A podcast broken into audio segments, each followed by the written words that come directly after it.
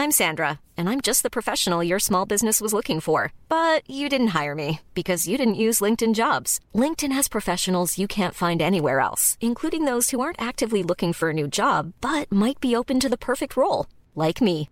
In a given month, over 70% of LinkedIn users don't visit other leading job sites. So if you're not looking on LinkedIn, you'll miss out on great candidates like Sandra. Start hiring professionals like a professional. Post your free job on linkedin.com slash spoken today. Esto es República H, la información más importante de lo que pasa en el interior de la República, con el punto de vista objetivo, claro y dinámico de Blanca Becerril.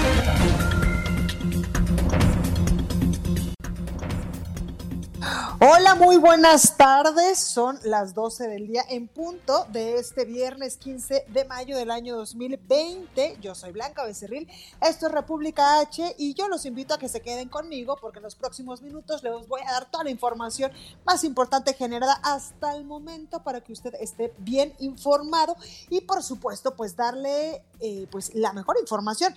Pero antes de comenzar me gustaría enviarle un fuerte abrazo, un saludo enorme, un beso enorme y sobre todo todos mis agradecimientos y también mis felicitaciones y también de este equipo de trabajo a todos y cada uno de los maestros porque hoy es el día del maestro.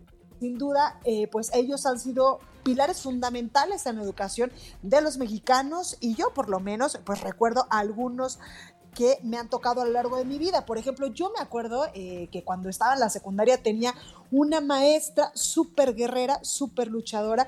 Si no mal recuerdo, se llamaba Angélica Rendón, que lamentablemente ella, pues cuando fue niña, tuvo eh, polio y esto le provocó una discapacidad motriz muy importante. Sin embargo, ella nunca se dio por vencida y en verdad debo de decirlo, que fue una de las mejores maestras de matemáticas que me tocó en toda mi, eh, pues, eh, mi experiencia como estudiante, que además pues también le dio clases a mis cuatro hermanos, a Lili, a Alejandra, a Jesús, a Marcos y a muchísimos, a muchísimos eh, pues, compañeros más. Y aparte de que ella era una muy buena maestra en matemáticas, pues también era una muy buena maestra de vida, porque ella, además de darnos clases de analítica, pues también nos enseñaba un poco de lo que realmente importaba en la vida, de a lo que le teníamos que dar un valor importante como la familia, esos pequeños momentos, en fin, muchas de estas cosas que ahora en cuarentena pues estamos revalorando o dándole un valor mucho más especial. Así que como yo, seguro usted recuerda a muchos maestros que nos tocaron a lo largo de nuestra vida, eh, pues profesional de nuestra vida como estudiantes y pues yo les mando un fuerte abrazo y sobre todo un agradecimiento de, de todo corazón, porque incluso pues ustedes están horas y horas eh, pues enseñándonos a nosotros cómo enfrentar de mejor manera la vida. Así que feliz día del maestro a todos y cada una de ustedes. Bueno, ahora sí vamos a las noticias porque hay muchas cosas que eh, pues informarle. Ayer ya decía el secretario de Relaciones Exteriores, Marcelo Ebrard, que eh, pues había llegado a territorio nacional un segundo vuelo que venía de China con 2.000 respiradores más 2.000 respiradores clínicos para atender por supuesto a pacientes graves con COVID-19 en el país. Además, pues ya varios gobernadores, eh, ayer incluso el gobernador de Yucatán, Mauricio Vila, pues han pues informado a su población sobre los planes de reactivación económica que van a aplicar en sus estados a partir de las próximas semanas para comenzar eh, pues con esta reactivación en todo el país. Evidentemente hay que entender que esto va a ser de manera paulatina siguiendo todos los protocolos en materia de salud para evitar y seguir eh, pues con esta curva que esperemos en Dios ya vaya a la baja de contagios de coronavirus en el país. Aunque yo le decía ayer que la Organización Mundial de la Salud pues decía que habría que acostumbrarnos a este virus porque va a estar muchísimos, muchísimos años más en el mundo y algo pues también positivo es que muchos eh, especialistas también, eh, muchos laboratorios a nivel internacional han dicho que ya tienen avances importantes para eh, pues llegar a una vacuna que nos pueda proteger a todos contra este coronavirus. Bueno, sin más, vamos a un resumen de noticias, pero antes le recuerdo que nos puede seguir en nuestras redes sociales. En Twitter estamos como arroba el heraldo de México, mi Twitter personal es arroba blanca. También estamos en Instagram, en Facebook, en YouTube Y ahí todos los días, aparte de la información que le subimos todo el tiempo, las personas que trabajamos para usted aquí en el Heraldo, también estamos subiendo las breves del coronavirus, cinco o seis notitas de lo que pasa en México y el mundo sobre esta pandemia. También nos puede escuchar a través de www.elheraldodemexico.com.mx, aquí en la Ciudad de México por el 98.5, en Guadalajara, Jalisco por el 100.3, en Tampico, Tamaulipas 92.5, en Villahermosa por el 106.3, también en Acapulco, Guerrero por el 92.1, en el Estado de México 1700 de AM, por supuesto que allá con mis amigos los regios en Monterrey, Nuevo León por el 90.1 de FM, en Tijuana, Baja California por el 1700 de AM, y en Nuevo Laredo, Tamaulipas por el 101.9 y 103.7. Además del otro lado de la frontera, nos escuchamos en Brownsville y también en McAllen. Bueno, sin más, vamos a un resumen de noticias. En resumen. La Secretaría de Salud a nivel federal informó que en México ya hay 42.595 contagios de coronavirus y 4.477 decesos. En todo el mundo se reportan hoy, día viernes, 4.483.000 contagios y más de 303 mil muertes según pues el conteo de la Universidad Johnson Hopkins de los Estados Unidos. La Secretaría de Relaciones Exteriores y su titular, Marcelo Ebrard, informó que la noche de ayer llegó a territorio nacional un segundo vuelo que viene de China con 2.000 respiradores clínicos para atender a pacientes graves de COVID-19. En su conferencia de prensa de esta mañana, el presidente de México, Andrés Manuel López Obrador, informó que va a solicitar apoyo al gobierno de los Estados Unidos para adquirir un millón de mascarillas de buena calidad de estos cubrebocas, a fin de brindar protección a los trabajadores de la salud que atienden la emergencia sanitaria en el país. Y luego de que diarios internacionales eh, pues publicaran reportajes que señalan que en México no se informan las cifras reales de casos y muertes por COVID-19, el presidente López Obrador denunció que los periódicos más famosos del mundo también mienten. Los periódicos más famosos del mundo mienten, calumnian, el New York Times, el Washington Post, el Financial Times, el País, muy famosos, pero sin ética. Bueno, pues hay las declaraciones del presidente López Obrador. Y desde Palacio Nacional, el secretario de Educación Pública, Esteban Moctezuma, envió un mensaje de felicitación con motivo del Día del Maestro. Señaló que el magisterio es un factor importante para el proyecto de la Cuarta Transformación y, por supuesto, para todo el país. Sabemos que el magisterio, con el compromiso mostrado históricamente, contribuirá con determinación en la Cuarta Transformación a construir un país armónico, productivo, humanista y sustentable. La educación, como hemos visto, ha sido apoyada por su gobierno y por la sociedad entera, pero más aún con su trabajo dedicado, diario y silencioso, ustedes, maestras y maestros, han apoyado a México y han demostrado en los hechos que en tiempos de incertidumbre ustedes son certeza. La Junta de Gobierno del Banco de México decidió por unanimidad disminuir en 50 puntos base la tasa de interés interbancaria a un día a niveles de 5.5%. La nota del día. Bueno, pues comenzamos con toda la información y es que como todos los días en punto de las 7 de la noche, pues las autoridades en materia de salud nos dan un informe de cómo eh, ha evolucionado, está avanzando la pandemia del coronavirus en el país y precisamente ayer el director general de epidemiología, José Luis Salomía, pues nos informaba que en México ya hay 42.595 contagios, eh, casos confirmados de coronavirus. Escuche. Actualizamos los números eh, para México del día de hoy. 42.595 han sido los casos confirmados por laboratorio. Así también 86.591 personas dieron negativo a esta misma, a esta misma prueba.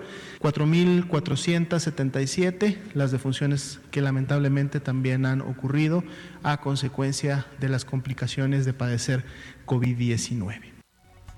Bueno, y esta mañana desde Palacio Nacional, el presidente de México, Andrés Manuel López Obrador, aseguró que será a mediados de la próxima semana cuando inicie un descenso en los casos de COVID-19 en los sitios con mayor concentración en el país.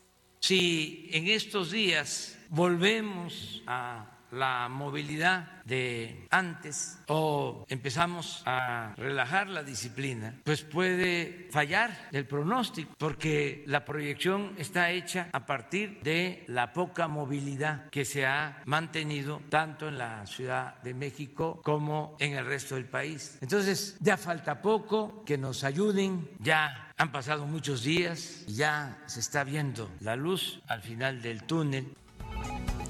Exactamente, por eso, ojo, es muy importante continuar con estas medidas de mitigación, cuidarnos, quedarnos en nuestras casitas para los que así podamos hacerlos, que de esta manera, pues yo les he dicho, también ayudamos a las personas que no pueden quedarse en este confinamiento en sus hogares, seguir lavándonos las manos muchísimas veces, también no tocarnos nariz, ni ojos, ni boca y por supuesto tener este distanciamiento social y también pues eh, han incluido otras medidas las autoridades de salud como pues desinfectar eh, todas las cosas que pedimos, por ejemplo, que vienen desde la calle o cuando entramos a nuestros hogares, pues quitarnos los zapatos y en algunos momentos, pues ya más extremos, eh, pues algunas de nuestras ropas. En fin, también el presidente López Obrador, luego de que diarios como el de New York Times y El País, diarios internacionales, pues muy renombrados, publicaron reportajes que señalan que en México no se reportan las cifras reales de casos y muertes por coronavirus. Bueno, pues el presidente denunció que hay una crisis de ética en el manejo de la información, por lo que hasta los periódicos más famosos del mundo mienten. Cómo hacer reportajes sobre panteones, sobre crematorios. Y esto no solo es en México, es mundial. Hay una crisis también por la falta de ética en el manejo de la información en México y en el mundo. Los periódicos más famosos del mundo mienten calumnian el New York Times, el Washington Post, el Financial Times, el País, muy famosos, pero sin ética. Bueno, además en el caso del audio que este jueves se viralizó en redes sociales, seguramente usted tuvo oportunidad de verlo, en el que se invitaban, eh, bueno, más bien en el que alguien invitaba a una fiesta de contagio como lo hacen en Suecia, pues recalcó que la gente en México es muy inteligente y sabe lo que le conviene. ¿Y a esto a qué me refiero? Bueno, es que ayer se viralizó un video en redes sociales donde pues eh, unas eh, personas invitaban a una fiesta de contagio, dicen ellos que como lo hacen en otros países de Europa, para que pues de una vez todos se contagiaran y ya todos eh, tuvieran después inmunidad y ya pudieran seguir sus vidas normales. Por ello es que hoy el presidente de México decía que la gente en nuestro país es muy inteligente y sabe lo que le conviene. Por supuesto, también las autoridades también están investigando de dónde salió este video y si se llevó a cabo esta fiesta o si ya ha habido otras fiestas anteriores a esta invitación. Escuche qué es lo que decía el presidente no creo que la gente acuda a esa convocatoria. Y además tendrían que ser muchas, porque una golondrina no hace verano. Entonces, por eso, tener confianza, desde luego, ser el llamado para que nos portemos bien. Esos que están convocando, que recapaciten, también como los que están distorsionando la información, los que están manipulando. Ya lo he dicho en otras ocasiones, lo repito, está bien que tengan problemas con nosotros, eso es normal, pues son posturas distintas. Nosotros estamos llevando a cabo una transformación y desde luego hay quienes se sienten afectados. Bueno, también el presidente informó que va a solicitar al gobierno de los Estados Unidos que brinde apoyo a nuestro país para adquirir un millón de mascarillas de buena calidad, un millón de estos cubrebocas que todos usamos, que por supuesto que tienen que ser de mejor calidad para los eh, médicos que están en una primera línea, que tienen un, eh, pues un trato directo con las personas que tienen coronavirus, a fin de brindar protección a los trabajadores de la salud que atienden esta emergencia sanitaria. Escuche. Es algo que está escaseando como otros equipos. Y también hay especulación. Me decían hoy que una mascarilla que costaba 70 pesos ya la venden en 250 pesos. Y no solo eso, que las plantas están controladas por los gobiernos. Hay que hacer gestiones con los gobiernos para que nos apoyen con equipos, en este caso con mascarillas. Estamos por conseguir un millón de mascarillas más de buena calidad. Ya se tienen, no tenemos ahora déficit faltante. Vamos a hacer una llamada al gobierno de Estados Unidos para esto Bueno, y el secretario de Educación Pública, Esteban Moctezuma, señaló que pese a la pandemia de COVID-19, el 80% de las maestras y los maestros en México continúan en comunicación con sus alumnos. En un mensaje con motivo pues, del Día del Maestro, el titular de la SEP reconoció que sin el esfuerzo de las maestras y maestros, de los docentes, pues, no se podría tener el aprendizaje de los menores a distancia. Este 15 de mayo de 2020 será recordado como un momento de unidad nacional para la continuidad del aprendizaje de nuestras niñas, niños y jóvenes en medio de una lucha contra un enemigo común a toda la humanidad. Y en el centro están las maestras y los maestros porque arrancar desde cero para no interrumpir el aprendizaje y crear un sistema de educación a distancia desde casa hubiera sido imposible sin el compromiso a fondo del magisterio con un proyecto inédito de la educación mexicana. Bueno, y la Secretaría de Hacienda y Crédito Público confirmó a los gobernadores estatales que les va a recortar 89 mil millones de pesos en las participaciones que canaliza la federación este año. Tras este anuncio, pues los mandatarios estatales, sobre todo de Tlaxcala y de Tamaulipas, manifestaron la necesidad de tener recursos incluso adicionales a los etiquetados para enfrentar la pandemia de coronavirus que en estos momentos pues eh, nos tiene en alerta en esta emergencia sanitaria todo el país. Por ejemplo, Antonio Echavarría el gobernador de Nayarit, informó que el secretario de Hacienda, Arturo Herrera, dio a conocer este ajuste en una reunión virtual que sostuvo con la Comisión Nacional de Gobernadores, dice eh, el gobernador de Nayarit vía Twitter, en videoconferencia con Arturo Herrera, titular de Hacienda, y con las y los mandatarios estatales, se nos informó que habrá un importante recorte de 89 mil millones de pesos, donde lamentablemente nuestro estado, Nayarit, se verá afectado. Ahí parte de la información y es que la dependencia dio a conocer esta modificación en el informe trimestral de finanzas, en el cual pues detalló que las participaciones, o mejor conocida como el ramo 28 de 2020, se ajustaron de, de 951 mil 500 a 862 mil 200 millones de pesos.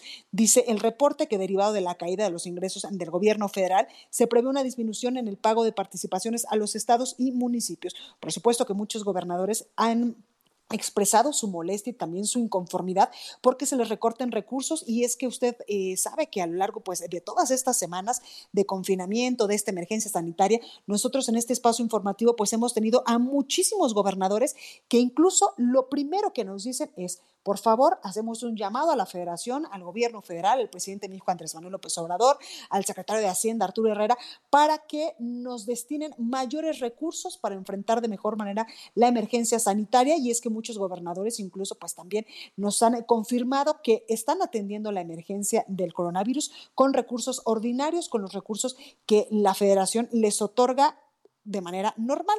Pues ahí hay una noticia que por supuesto en estos momentos viene en alerta a todos los gobernadores y también pues un poco inconformes.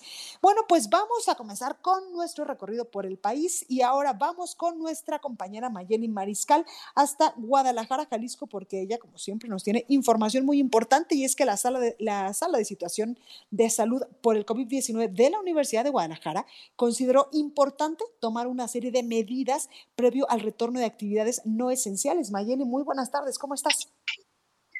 Hola, ¿qué tal Blanca? Muy buenas tardes. Buenas tardes a todo el auditorio. Así es, la sala de situación de la Universidad de Guadalajara está haciendo esta recomendación porque dice que, bueno, aunque ya el gobernador anunció que el próximo lunes comenzaría con esta fase cero de reactivación económica, todavía hace falta el que se puedan eh, vigilar sobre todo los protocolos en las empresas para evitar precisamente lo que todos queremos evitar que sea, eh, pues, que incrementen los casos de coronavirus en la entidad. Así es que, pues, lo que ellos recomiendan es que primero se verifiquen los protocolos antes de dar inicio a algún tipo de reactivación. Y en este caso, pues, ellos la fecha que plantean es que sea hasta el primero de junio eh, estaremos al pendiente, todavía el gobernador no se ha pronunciado al respecto, pero pues esperemos que también el día de hoy se den anuncios ya más concretos de los protocolos que se deberán de aplicar y recordar que el próximo lunes, aunque iniciaría la fase cero, no significa que todos los comercios que ya se les dio luz verde eh, puedan abrir sus puertas. Primero deberán cumplir con estos protocolos. Y comentarte rápidamente, Blanca, en estos momentos en Jalisco tenemos 1.044 casos confirmados de coronavirus. Lamentablemente la cifra también de defunciones aumentó. Ahora tenemos ya 64 personas que han perdido la vida por coronavirus virus. Pues ahí lo tenemos. Muchísimas gracias, Mayeli. Cuídate mucho. Igualmente, Blanca. Hasta luego. Entrevista. Bueno, pues me da mucho gusto saludar en la línea telefónica a Francisco Domínguez. Él es gobernador de Querétaro. Gobernador, muy buenas tardes. ¿Cómo está? ¿Qué tal, Blanca? Este, un gusto saludarte. Eh, muy buenas eh, tardes ya. Gobernador, cuéntenos cómo vamos con el tema del coronavirus allá en Querétaro y también preguntarle, pues usted en una encuesta reciente que hizo el Heraldo de México y también Caudal, pues salió como el mandatario mejor calificado en todas las decisiones que ha tomado para enfrentar esta emergencia sanitaria allá en su estado. Sí, Blanca, yo, yo agradezco este, estos ejercicios de evaluación de desempeño, eh, sé que son para los 32 entidades, este, los 32 jefes de gobierno, gobernadores y gobernadores, y el propio gobierno federal. Yo lo agradezco, y, pero no me distrae de la obligación de seguir eh, apretando el paso y dar resultados que están esperando las queretanas y los queretanos.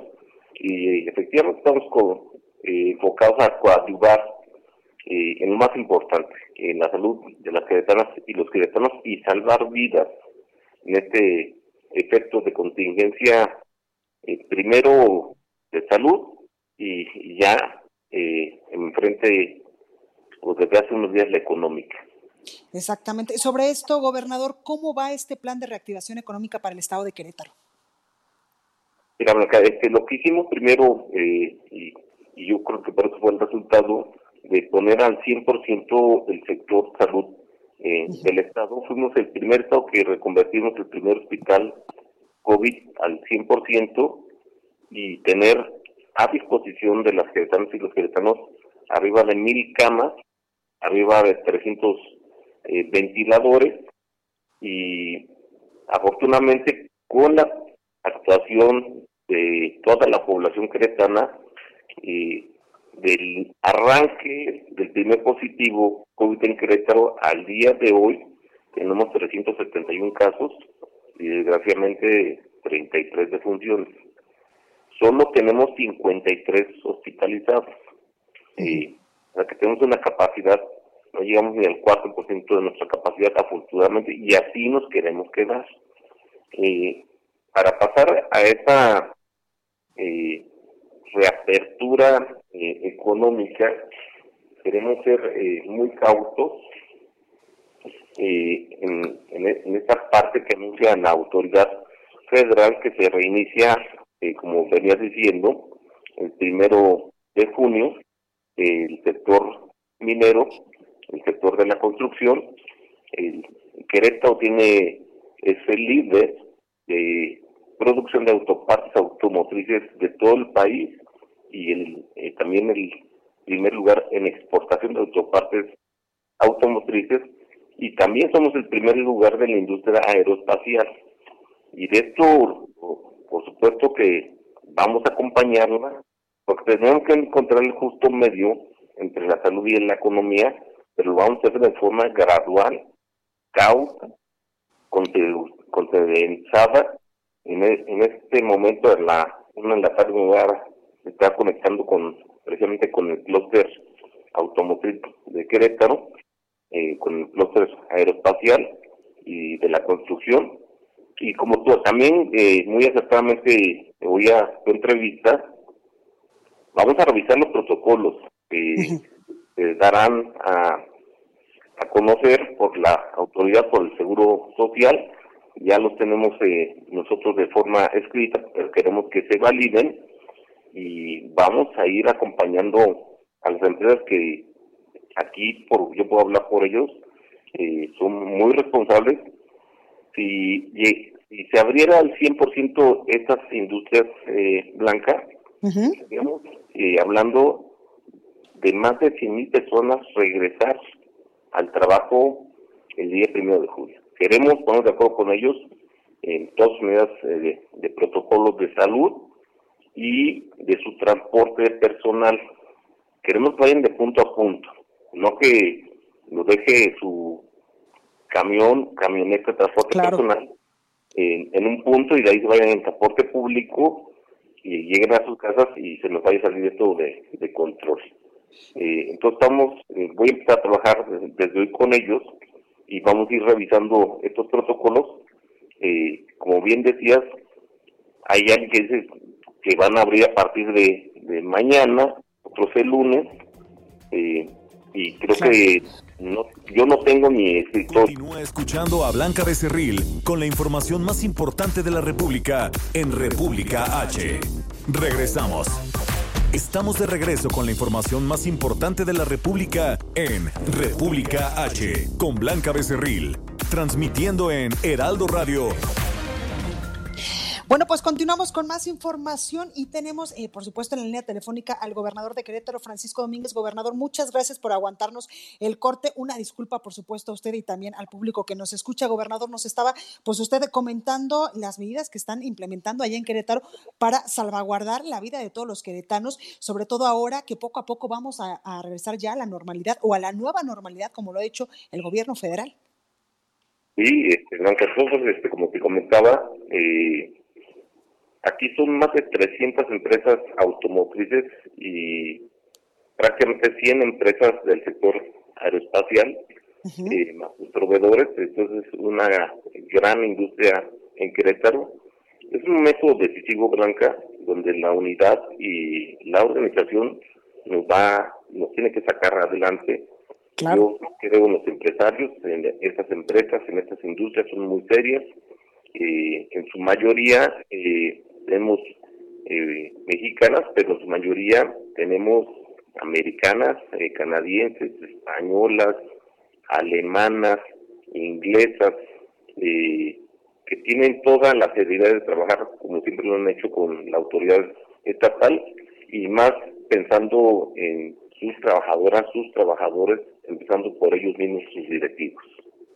Totalmente, gobernador, y sin duda, pues Querétaro ha tenido un desarrollo muy importante en los últimos años en cuestión económica por todo esto que usted nos está comentando, que pues bueno, en este momento de la emergencia sanitaria se ha visto eh, pues eh, afectada porque todo el país está paralizado, pero aquí lo importante es este plan de reactivación económica que usted ya nos ha dicho, ha puesto en marcha, siempre y cuando, por supuesto, cuidando a todos los queretanos para evitar la, eh, pues la ola de contagios, pero también para echar a andar ya la economía queretana lo más pronto posible, que esto también pues es una secuela importante que va a dejar el coronavirus.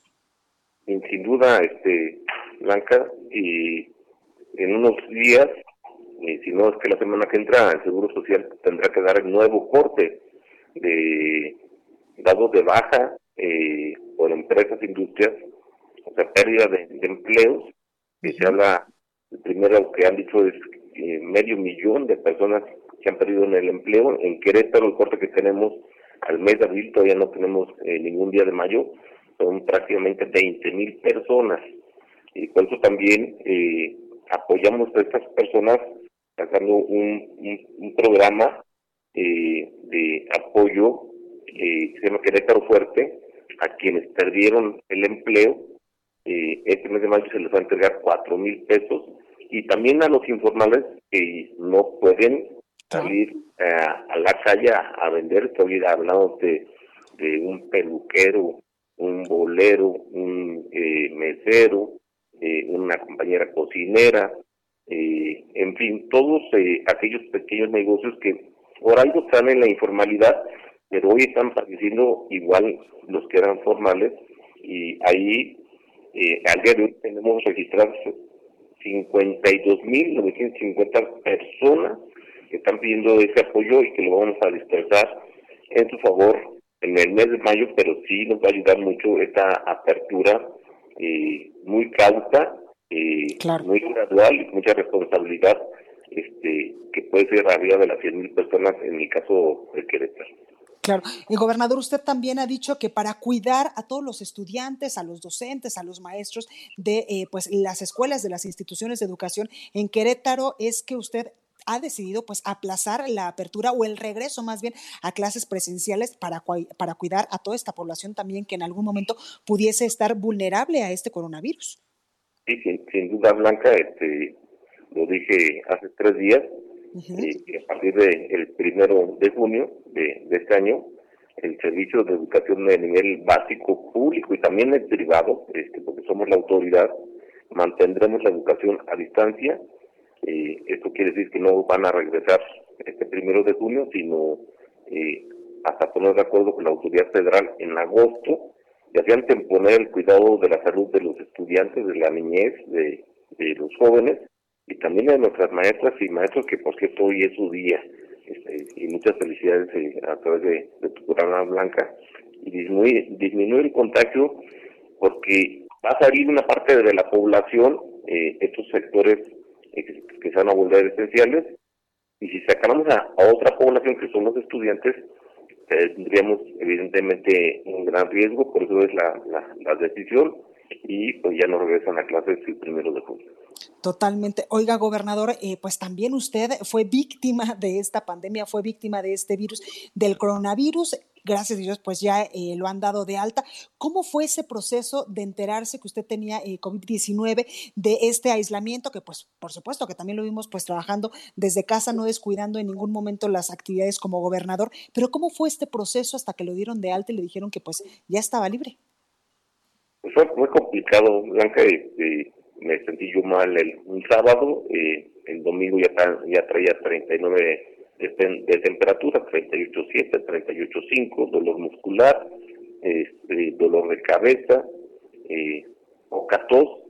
Se me hace la prueba, a las 6 horas me dicen que soy positivo, dos días complicados, otros dos días eh, sube y baja la temperatura, menos complicados, eh, pero encerrado en un cuarto, eh, blanca, este, sin comunicación, eh, más que eh, con el, el, médico y que me acercaban los alimentos, yo le decía que me lo ponía en la orilla y le corría.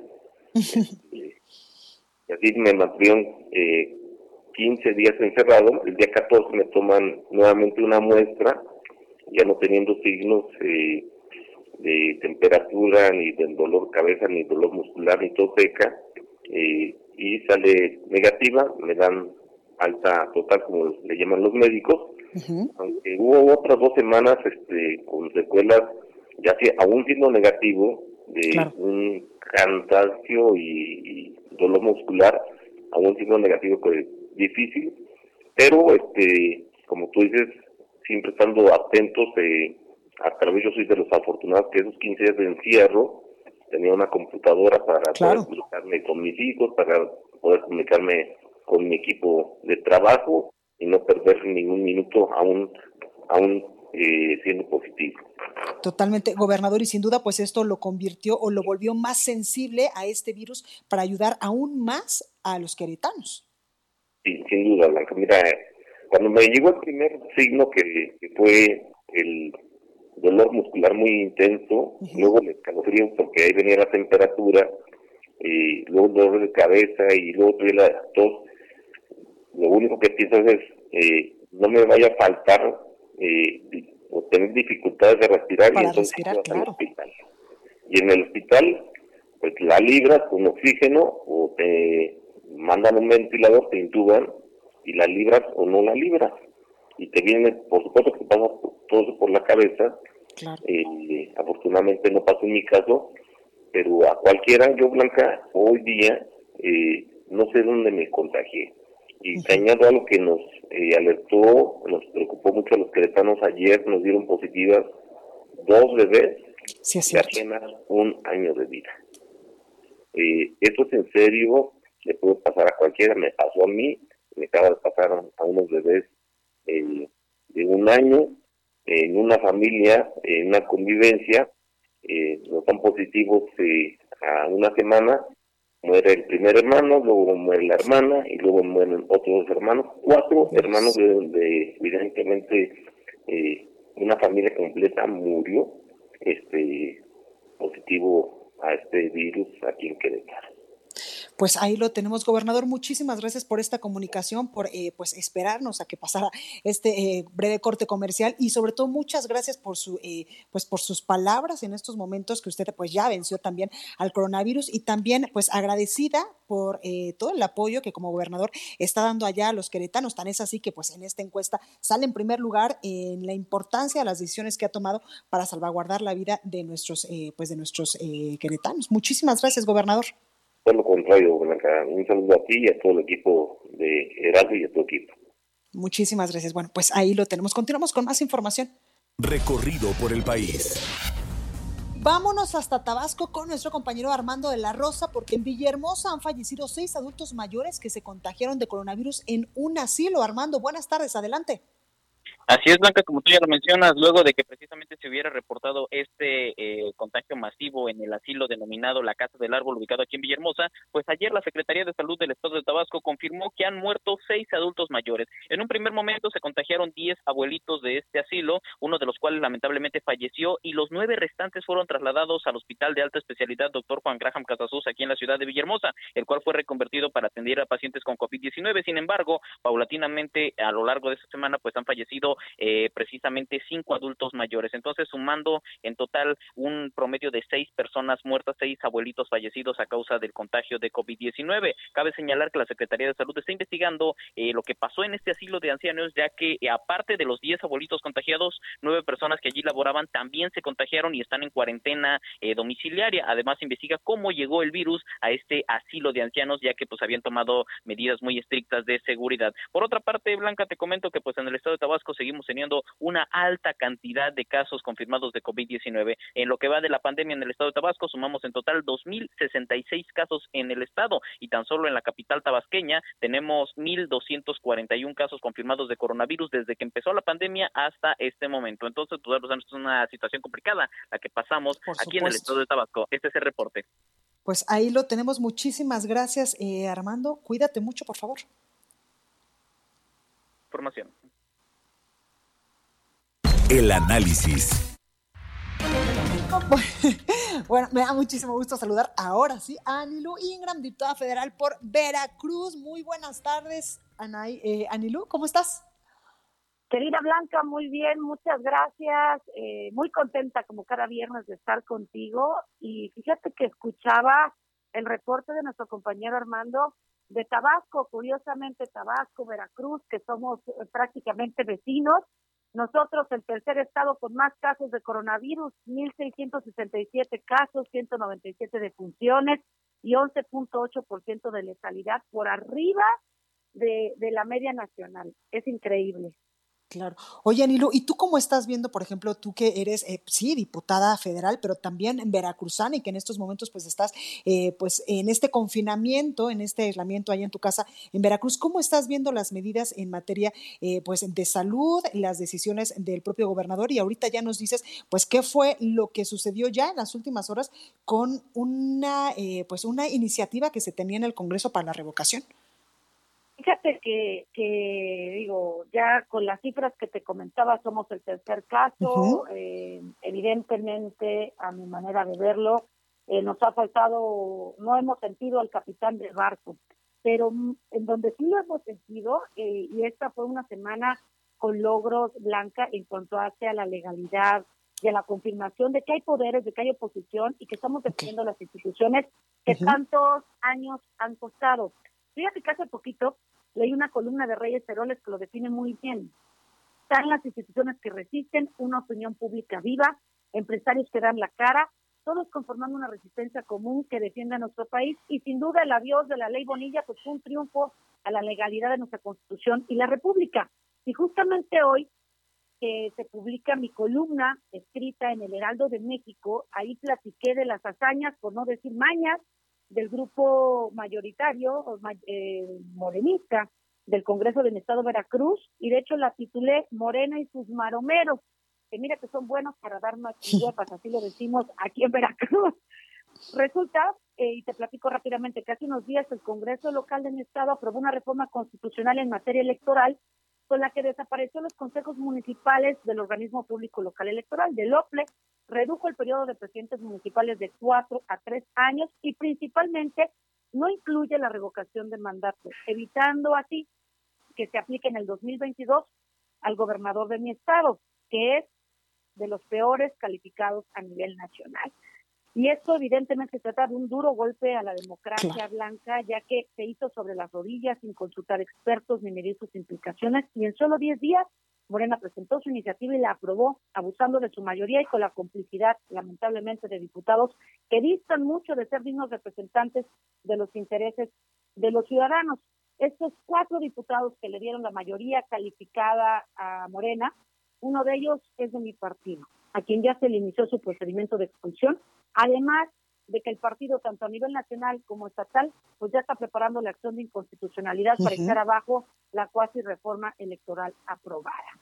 Y pues en ese sentido, Blanca, pareciera que eso está siendo costumbre. Hace poco en este espacio hablé de la ley Nale y ahora esta reforma que ya son el fiel reflejo del oportunismo de los militantes de Morena, porque en medio, y esto es lo más importante y lo más indignante, en medio de una crisis sanitaria y económica nunca vista en nuestro país a consecuencia del COVID-19, cuando todos los sectores deben de estar volcados en atender la emergencia, tenemos un grupo político veracruzano haciendo un madruguete. La verdad que como representante popular es nuestra obligación ponernos a trabajar hoy más que nunca por y la ciudadanía y no estar dando, aprovechando que todo el mundo trae el foco y la atención y la preocupación en este tema y aprovechan ese espacio para, para eh, pues hacer reformas a modo. Pues ahí, ahí está esta información que tú nos das, Anilu. Oye, también eh, preguntarte, eh, ayer en una videoconferencia con varios gobernadores, incluso pues el secretario de Hacienda decía que va a haber un reacomodo de los recursos y que les va a recortar a los gobiernos eh, estatales 89 mil millones de pesos en las participaciones que canaliza la federación. Esto sin duda pues es un duro golpe porque nosotros lo hemos dicho aquí y los propios gobernadores nos lo han dicho, lo que se necesita en estos momentos son recursos incluso extraordinarios para hacerle frente a la pandemia. Es correcto, están actuando totalmente en contra. Lo que se necesita son recursos extraordinarios y aquí mi reconocimiento a muchos gobernadores que han hecho frente, que han cumplido con su responsabilidad que han hecho lo propio para sacar adelante a sus estados y a sus familias. Y efectivamente, lo que tendrían que hacer son recursos extraordinarios para este tema, no recorten. Ha sido muy irresponsable. Nosotros en el Congreso de la Unión, integrado por la Cámara de Diputados y por el Senado, se hizo un grupo opositor y logramos que no se eh, calendarizara esta, esta sesión extraordinaria que pretendían eh, llevar a cabo para aprobar justamente estas artimañas eh, y reasignaciones en el presupuesto federal. Se logró, pero seguramente va, va a continuar en la intentona. Veremos este próximo miércoles que hay comisión permanente qué sorpresas tenemos. Lo que es un hecho, eh, Blanca, es que estamos preparando un punto de acuerdo para exhortar al INE, hacer un llamado a la, a la, a la um, autoridad electoral para que revise este, esta reforma electoral que hoy está eh, aprobada en Veracruz por el Congreso. Aún falta, al ser reforma constitucional, falta que sea aprobada en 107 ayuntamientos de los 202. O sea, necesitan la mitad más uno para que esto sea una realidad. Hay 30 días para este proceso. Entonces, vamos a preparar este punto de acuerdo para que también el INE haga lo propio porque se están violando sus facultades con esta reforma electoral a modo. Pues ahí lo tenemos, Anilú Ingram, diputada federal por Veracruz. Muchísimas gracias por esta comunicación como todos los viernes y por favor, cuídate mucho. Gracias, Blanca. Igualmente para ti y excelente fin de semana a todo el amable auditorio. Igualmente. Bueno, ahora vamos con nuestro compañero Alejandro Montenegro hasta Coahuila, porque a partir del próximo lunes podrían reanudar operaciones las plantas de la industria automotriz. Alejandro, cuéntanos. ¿Qué tal, Blanca? ¿Cómo estás? Muy buenas tardes, te saludo con mucho gusto. Este lunes, como bien comentas, podría reiniciar operaciones pues las empresas que se dedican a la industria automotriz en Coahuila, que es una de las más importantes de la entidad, pues da empleo a más de 250 mil trabajadores de manera directa e indirecta. Y es que te comento que en Estados Unidos el lunes también regresarán las plantas como General Motors, Fiat Chrysler, eh, entre otras. Y bueno, pues todas ellas tienen eh, sus filiales acá en el estado de Coahuila, por lo que eh, se buscará que se empate precisamente la fecha en que reinicien operaciones. El gobernador de Coahuila, Miguel Riquelme Luis, aseguró que todas las empresas coahuilenses de la industria automotriz ya están listas para iniciar operaciones. Sin embargo, todavía no es un hecho. Los directivos de estas empresas están evaluando esperarse hasta el 1 de junio, como marca el decreto que emitió recién esta semana el gobierno federal. Entonces, bueno, pues todavía está eh, por confirmarse si lo harán el lunes. Lo que sí pasará ese día es que, eh, pues estas empresas entrarán en una fase de preparación para eh, pues tener todas las medidas preventivas y sanitarias que se tienen que adoptar para poder operar conforme a lo que marca el decreto y bueno pues eh, comentarte finalmente que además de que se em, pues activa la industria automotriz, de acuerdo con el decreto también las industrias de la construcción y de la minería van ya son consideradas como esenciales y esto significa que en conjunto en Coahuila se podrían reactivar cerca de 350 mil empleos que dependen de estas tres industrias, que sumados a los 200 mil que, que, se mantuvieron activos pese a la contingencia, pues cerca del 70% de la fuerza laboral en el estado pues ya estaría activa en los próximos días, en las próximas semanas. Este es el reporte desde Coahuila, Blanca. Perfecto, muchísimas gracias Alejandro, cuídate. Muy buenas tardes, igualmente.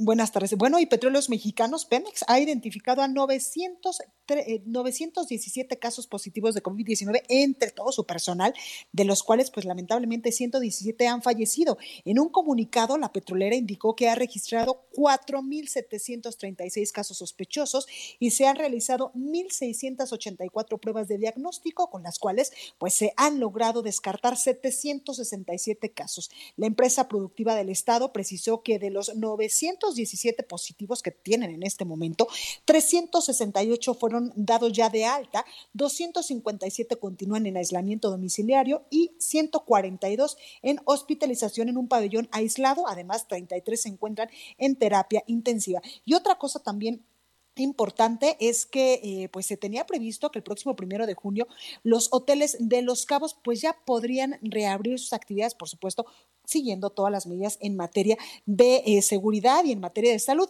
Sin embargo, la Asociación de Hoteles de Los Cabos informa que toda vez que Baja California Sur apareció en rojo, el nivel máximo de la alerta sanitaria de este, este semáforo que dio a conocer el gobierno federal, eh, pues eh, presentado también por la Secretaría de Salud, se determinó suspender el primero de junio como la fecha prevista de apertura de hoteles en aquel destino. Así que pues habría que esperar un poco más para que estos hoteles también regresen poco a poco a la normalidad.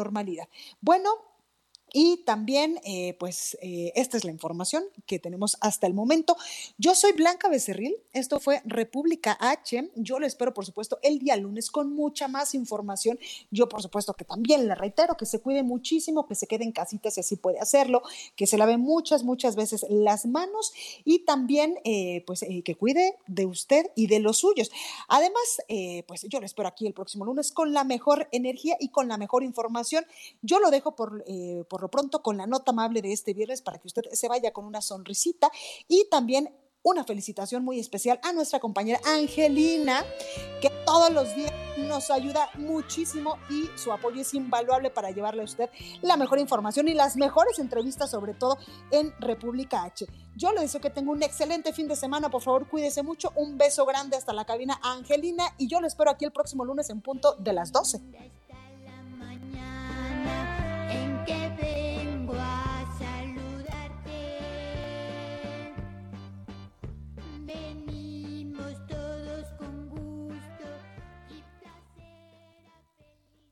Vamos con la nota amable, ya que en el sur de Tamaulipas se reporta que hay quienes siguen sin acatar la cuarentena. Sin embargo, no están faltando las reglas ya que se trata de una familia de cocodrilos. Los bomberos del estado informan que cada semana tienen que trabajar arduamente para capturar a diversos ejemplares de cocodrilo, los cuales ingresan a casas o áreas verdes de distintas colonias para poderlos regresar a su hábitat natural.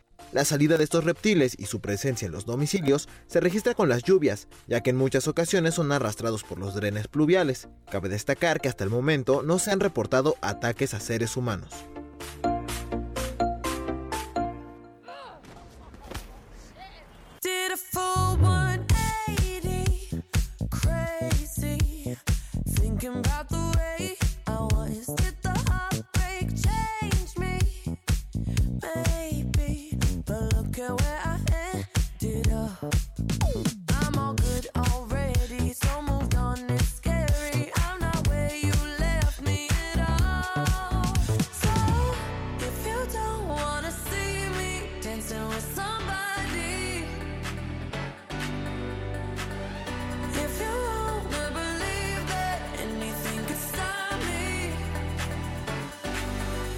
Show up,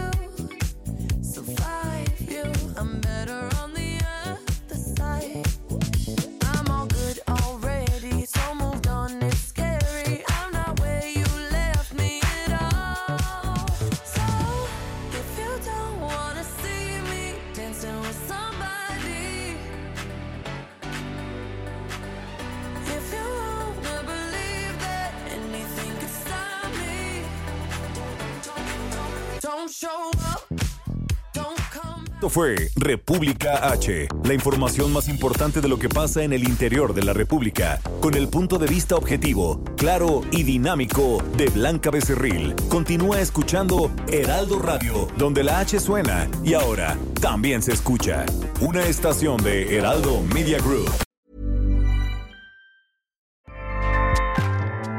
ACAST powers the world's best podcasts.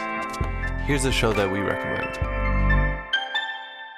The Real Housewives is a guilty pleasure for most, but if you're looking to not feel guilty about that pleasure, tune in to Everything Iconic with me, Danny Pellegrino, where I break down all the messy moments and behind the scenes antics of Bravo's popular franchise. And on Everything Iconic, I also interview celebrity guests like Kelly Ripa, Kiki Palmer, Drew Barrymore, Cameron Diaz, and more about their guilty pleasures, their past work, and so much more.